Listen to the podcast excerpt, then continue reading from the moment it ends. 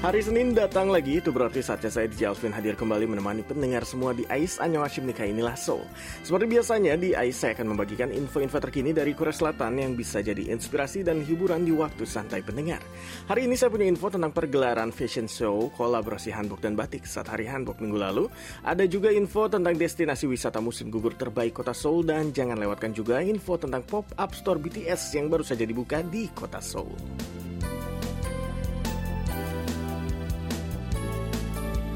Pendengar tentu sudah tidak asing lagi kan ya dengan pakaian tradisional Korea Hanbok. Belum lama ini nih pendengar, tepatnya tanggal 21 Oktober lalu, Korea Selatan memperingati Hari Hanbok Nasional yang ternyata bukan cuma dirayakan di Korea saja pendengar, tapi juga di negara-negara sahabat Korea dan salah satunya Indonesia. Di Hari Hanbok lalu, Korea Selatan menggelar sebuah acara peragaan busana Hanbok di Istana Chojong, tempat peristirahatan raja yang ada di kota Chongju. Dan di waktu yang sama di Jakarta juga sama-sama digelar peragaan busana Hanbok. Yang menarik dan beda dari fashion show ini adalah di sini ditampilkan juga kolaborasi antara hanbok dan batik. Karya desainer hanbok Korea yaitu Lee Hyo-jae dan juga desainer batik Indonesia Novita Yunus. Dan siapa sangka pendengar, kedua pakaian tradisional dari kedua negara yang berbeda ini bisa menyatu dengan indahnya dalam sebuah balutan busana. Kain batik yang jadi ciri khas pakaian Indonesia disulap menjadi jogori atau bagian atas dari pakaian hanbok dipadukan dengan cima atau rok hanbok dengan kain khas Korea. Bukan cuma hanbok wanita saja pendengar, hanbok batik pria juga terlihat elegan dan mewah mewah tanpa mengurangi identitas pakaian tradisional dari kedua negara. Duta Besar Korea Selatan untuk Indonesia, Pak Taesung dalam acara ini mengatakan, hanbok dan batik adalah warisan budaya dan simbol yang melambangkan Korea dan Indonesia. Melalui acara kolaborasi hanbok dan batik ini, keindahan kedua busana bisa bersatu di atas panggung dengan harapan bisa makin mendekatkan kedua masyarakat menjadi sahabat spesial melalui peningkatan pemahaman budaya kedua negara. Bagi masyarakat Korea, hanbok bukan hanya sekedar pakaian tradisional saja mendengar, melainkan sebuah identitas yang punya sejarah yang panjang dan juga penting bagi masyarakat Korea. Selain pergelaran fashion show, duta hanbok Korea yaitu Jun Hyo Song dan seorang profesor asal Sungshin Women's University berkolaborasi nih merilis sebuah video tentang hanbok di hari hanbok lalu.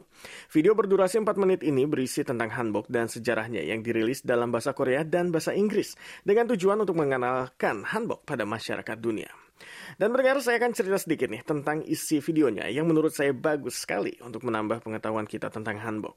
Jadi pakaian hanbok itu terdiri dari beberapa bagian pendengar. Bagian atas disebut uh, lalu bagian bawahnya cima atau rok untuk hanbok perempuan, lalu baji atau celana untuk hanbok laki-laki dan po atau mantel lapisan terluar dari hanbok. Hanbok sendiri didesain dengan pola sederhana dan teknik yang unik sehingga bisa membuat hanbok terlihat bervolume namun pas dengan bentuk tubuh. Hanbok sudah ada sejak 2000 tahun yang lalu pendengar dengan bentuk yang sangat sederhana namun lambat laun hanbok mulai dipengaruhi oleh gaya berpakaian di negara sekitarnya yang membuat hanbok jadi lebih beragam. Dan sebelum era dinasti Choson, panjang dari cogori untuk hanbok pria dan wanita itu berbentuk panjang sehingga keduanya tidak ada bedanya. Namun sejak era Choson nih panjang cogori untuk wanita berubah semakin semakin memendek seperti hanbok-hanbok yang sering kita temui sekarang. Adapun bagian cokori yang dibuat pas dengan bentuk tubuh dipadu dengan cima atau rok bervolume adalah ciri khas hanbok yang membuatnya tampak elegan dan cantik. Lalu pertanyaannya pendengar, bagaimana perkembangan hanbok dari zaman ke zaman? Dan sekarang hanbok sudah tidak lagi sekaku dulu nih. Karena sekarang sudah ada banyak kreasi hanbok modern yang terlihat lebih kekinian mengikuti perkembangan zaman. Dan hanbok ini bisa dikreasikan dengan berbagai jenis kain seperti denim yang membuat hanbok terlihat lebih casual. Sama halnya perpaduan hanbok dan batik yang bisa menunjukkan kekuatan keindahan hanbok yang tidak luntur walaupun dipadukan dengan pakaian tradisional negara lain. Hanbok sendiri sekarang memang sudah mulai berubah ya pendengar ya. Di Korea sendiri sekarang kita bisa dengan mudah menemukan hanbok-hanbok modern yang casual dan bisa dipakai sehari-hari. Jadi anak-anak muda Korea pun bisa dengan bangga dan nyaman pakai hanbok kapan pun dan di mana pun. Dan untuk pendengar yang mau nonton juga videonya ya, pendengar bisa cari di YouTube dengan keyword hanbok with the identity of Korean people. Sekali lagi nih, kata kuncinya hanbok with the identity of Korean people. Dan lewat video ini pendengar bisa mengenal lebih dalam tentang hanbok, sejarahnya juga perkembangan hanbok dari zaman ke zaman. Jadi silahkan diulik ya pendengar ya.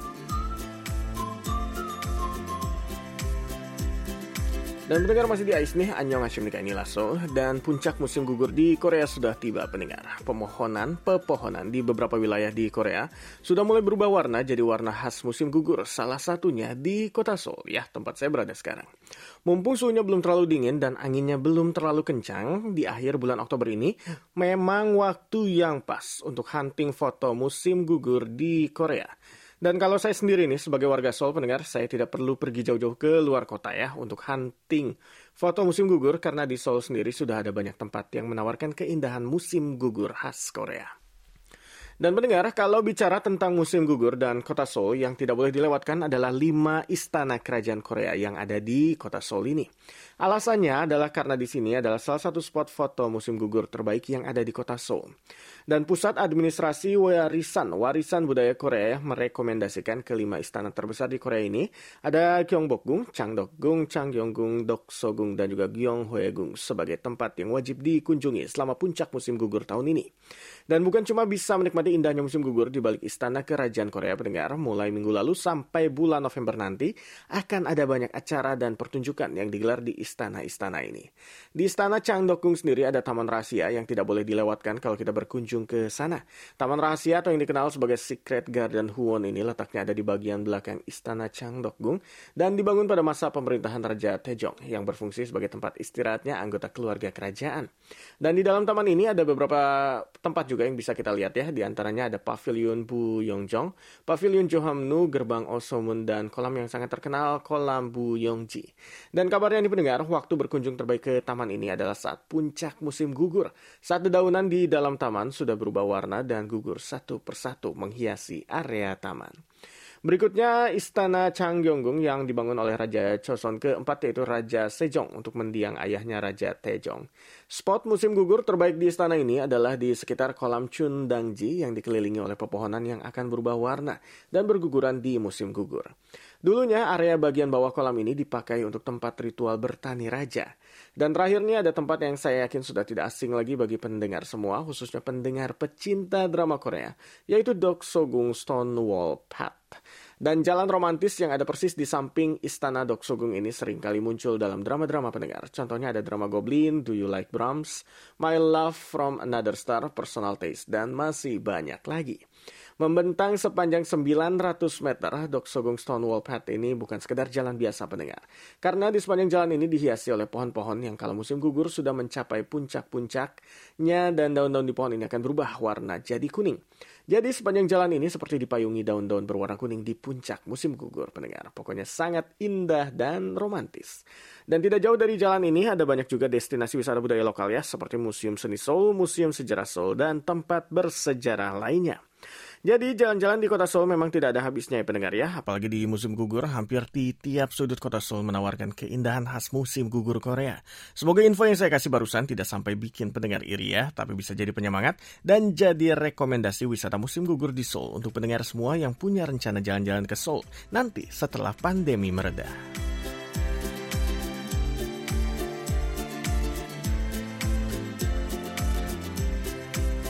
Demam Squid Game memang belum berakhir ya pendengar ya. Di Korea, Indonesia sampai Amerika banyak yang belum bisa move on dari drama Korea yang tayang di Netflix ini.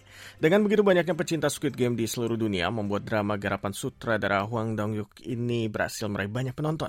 Dan prestasi tidak lama setelah drama ini rilis. Di pertengahan Oktober lalu kita dengar kabar ya kalau Squid Game berhasil duduk di posisi pertama dalam kategori Today's Top 10 Netflix di 94 negara. Termasuk Amerika Serikat, tuan rumah film kelas-kelas dunia, Squid Game juga jadi serial non-bahasa Inggris pertama yang meraih kesuksesan ini di Netflix selama 21 hari berturut-turut. Dan belum selesai sampai di situ, belum lama ini Squid Game dikabarkan masuk dalam nominasi Gotham Award, sebuah ajang penghargaan film Amerika untuk film serial dan film indie dalam dua kategori sekaligus. Hari Kamis lalu, Gotham Awards resmi merilis daftar film yang masuk dalam kategori Breakthrough Series lebih dari 40 menit, dan Squid Game jadi salah satu di antara lima film asing lainnya. Squid Game juga jadi satu-satunya film non bahasa Inggris yang masuk dalam kategori ini. Sementara itu pemeran utama Squid Game Lee Jung Jae yang berperan sebagai Song Gi Hun juga masuk dalam daftar 10 kandidat Outstanding Performance atau penampilan luar biasa di serial baru yang di dalamnya juga ada aktor Hollywood seperti Ethan Hawke dan Anya Taylor-Joy. Masih terbayangkan ya pendengar ya jalan cerita dari Squid Game, kisah yang diawali oleh kehadiran aktor Gong Yoo yang bertemu oleh Lee Jung Jae di stasiun, sampai akhirnya berlanjut ke rangkaian permainan mematikan untuk memperebutkan hadiah utama 45,6 juta won. Dan hanya ada satu pemenang yang berhasil keluar dengan selamat dan membawa pulang hadiah utama ini. Dan setelah drama ini tayang, pendengar, semua yang ada di drama ini jadi viral di mana-mana. Misalnya ada pop-up store Squid Game di Seoul dan di Paris yang ramai dikunjungi oleh penonton. Lalu tidak sedikit juga penggemar Squid Game yang beli kostum yang dipakai oleh pemain game di drama ini, juga kostum merah dan topeng yang dipakai oleh penjaga. Dan bukan cuma kostumnya saja ya yang ikut terkenal, permainan tradisional Korea yang ada di dalam Korea, drama ini juga ikut terkenal ya. Seperti permainan Sugar Honeycomb, di mana pemain harus bisa mengukir dalgona atau gulali untuk bisa mengambil gambar utama yang tercetak di dalgona. Dan seru sekaligus menegangkan ya, itulah Squid Game, drama Korea yang berhasil meraih kesuksesan besar di seluruh dunia. Dan saya rasa Gotham Awards ini hanya satu dari ajang-ajang penghargaan film internasional yang memasukkan Squid Game dalam daftar nominasinya. Saya berharap ke depannya Squid Game juga bisa masuk ke banyak daftar nominasi ajang penghargaan film internasional lainnya. Dan apakah Squid Game akan mau pulang penghargaan Gotham Awards? Kita tunggu saja ya, tanggal 29 November nanti, pendengar.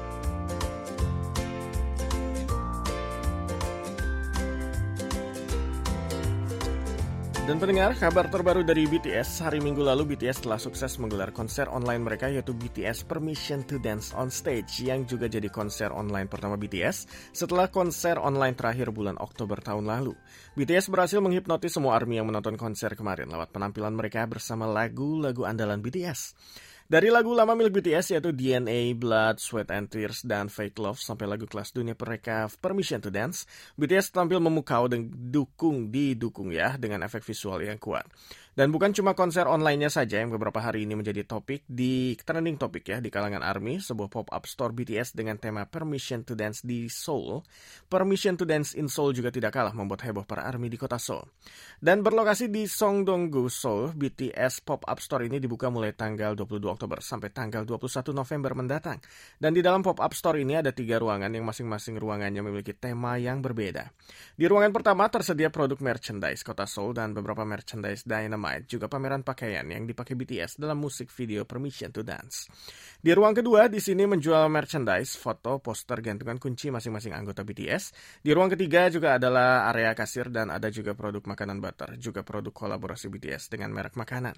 Digelar di tengah pandemi, tentu saja pihak penyelenggara telah mengantisipasi adanya lonjakan pengunjung dengan membuat aturan-aturan yang harus dipatuhi pengunjung sebelum masuk ke dalam toko. Misalnya, sebelum masuk ke dalam toko, pengunjung akan dicek suhu dan wajib daftar terlebih dahulu. Lalu kemudian pengunjung juga harus mengantri karena pengunjung yang masuk ke dalam toko dibatasi jumlahnya.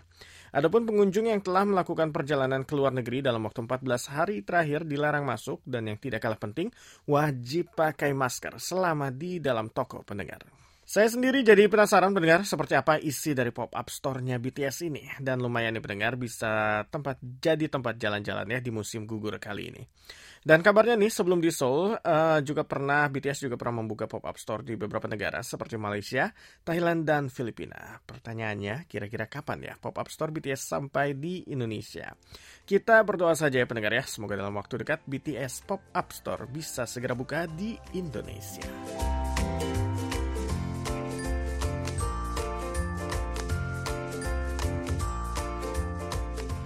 Dari BTS kita ke idol K-pop lainnya yang juga tidak kalah berprestasi ya. Walaupun sudah lama bubar, mantan member grup 2 Anyone yaitu CL terus membuktikan eksistensinya di dunia musik K-pop dengan merilis album pertamanya Alpha. Album terbaru CL ini langsung disambut baik oleh semua penggemarnya di berbagai negara. Karena buktinya nih, Alpha bisa menduduki puncak tangga lagu iTunes Top Album di 13 negara, di antaranya Denmark, Kamboja, Mongolia, Filipina, Malaysia, Thailand, dan Singapura. Dan secara keseluruhan nih pendengar, Alpha masuk di peringkat 2 iTunes Worldwide Album. Alpha sendiri adalah full album pertama CL ya sejak debut solo yang lagu-lagunya berkisah tentang kisah perjalanan karir CL. Album ini banyak membawa inspirasi bagi banyak orang karena menceritakan tentang sikap percaya diri CL yang tinggi saat ia harus berjalan di jalannya sendiri. Dan bukan cuma Sial saja nih yang merilis album baru di bulan Oktober ini, karena boy group Seventeen juga turut merilis album baru mereka yang berjudul Ataka. Dan tidak lama setelah rilis, album Seventeen berhasil menanjak ke peringkat pertama tanggal lagu Oricon pada 22 Oktober lalu. Posisi ini, Seventeen raih setelah mini albumnya berhasil terjual sampai 104.667 keping di Jepang saja. Sementara di seluruh dunia, per tanggal 22 Oktober lalu, Ataka telah terjual sebanyak 530.000 keping. Di dalam negeri, Ataka juga sukses meraih posisi puncak di beberapa tangga lagu utama Korea. Dan pendengar, itu dia prestasi dari Sial, mantan member To Anyone yang tidak lekang oleh zaman. Dan walaupun sudah bersolo karir, tetap bisa bersinar di antara idol-idol muda zaman sekarang.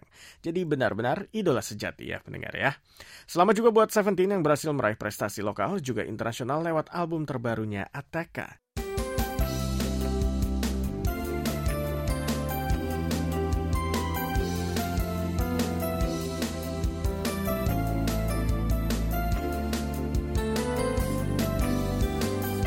Sampai di sini dulu kebersamaan saya dengan pendengar semua di Ais hari ini. Semoga pendengar terinspirasi, terhibur, dan makin termotivasi untuk jalan-jalan ke Korea setelah pandemi mereda nanti. Itu dia Ais, Anyo Hashim Ila Ilasol hari ini 25 Oktober 2021 bersama saya DJ Alvin Kobulsia. Sampai ketemu lagi pendengar ya. Neil Dok Hamkeheyo.